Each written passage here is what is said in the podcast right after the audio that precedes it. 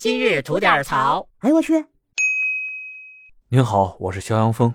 一位消失了八十多天的孩子引起了全网的关注。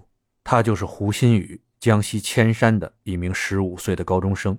自从去年的十月十四日十七时五十分，胡鑫宇最后一次出现在学校的监控中，到今天已经八十多天了。这孩子犹如人间蒸发了一样，凭空消失，活不见人，死不见尸。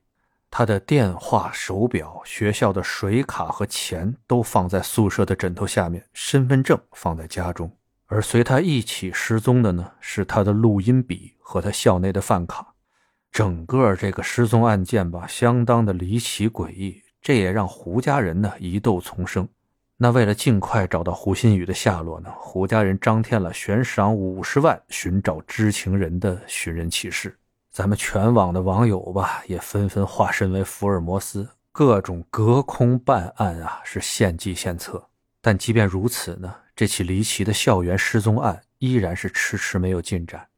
一个十五岁的半大小伙子，怎么可能就这样凭空失踪了呢？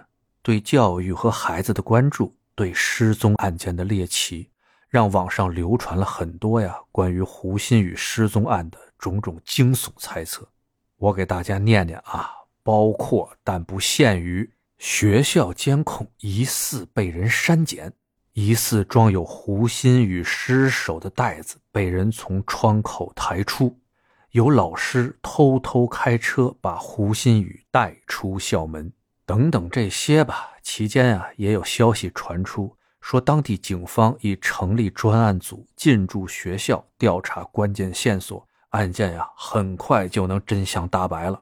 但直到一月二号，这起从去年一直到了今年绵延了八十二天的失踪案再次冲上了热搜。在新年的第一天，也就是元旦当日，当地的警方和胡家人就最新的调查近况进行了沟通。警方称，对胡鑫宇周边的人士进行了走访，形成了大量的笔录后，最终得出了结论。胡鑫宇可能有厌学情绪，自行出走了。警方呢，目前并未发现孩子的具体去向和下落。但是，关于这个胡鑫宇的失联啊，警方目前已经排除了学校相关人员的犯罪嫌疑。简而言之吧，就是胡鑫宇自己走掉了。至于去了哪儿，警方也不知道。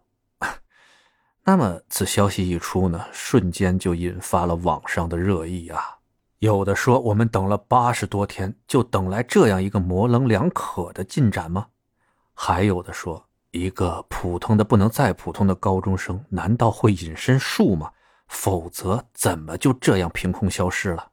而更多的疑问是，在这样一个大数据的时代，一个大活人想要隐姓埋名八十多天。这是何其的艰难呀！为啥就是查不出孩子去哪儿了呢？大家一致认为啊，并不是不存在警方说的这种可能性，但关键是得拿出证据呀！你得拿出证据证明这种可能性的存在呀！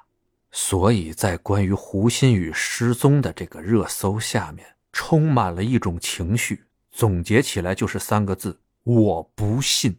而就是这种信任的坍塌，不仅局限于胡鑫宇失踪案的调查，就在我们疫情放开的这段时间吧，我不信成为了很多人下意识的反应。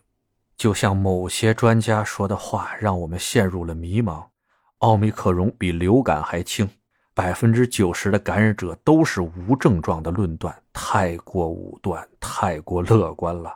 在过去的一个月当中啊，很多很多人实打实的跟新冠病毒过过招以后，我们用自身的经历和糟糕的感受，得出了比专家的论断更为切合实际的结论：这奥密克戎它不是大号流感，至少百分之九十的人他都有症状。那么，这种我们被专家骗了的第一感受，就成了信任危机的罪魁祸首。其实我们老百姓的要求并不高，请这些专家啊说些能让我们相信的实话，这就足够了。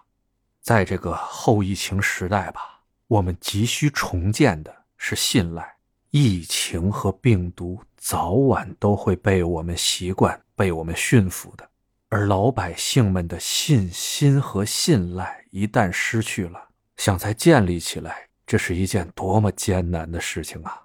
好的，想聊新鲜事儿，您就奔这儿来；想听带劲儿的故事，去咱左聊右侃那专辑。期待着您的点赞和评论。今儿就这，回见了您呐。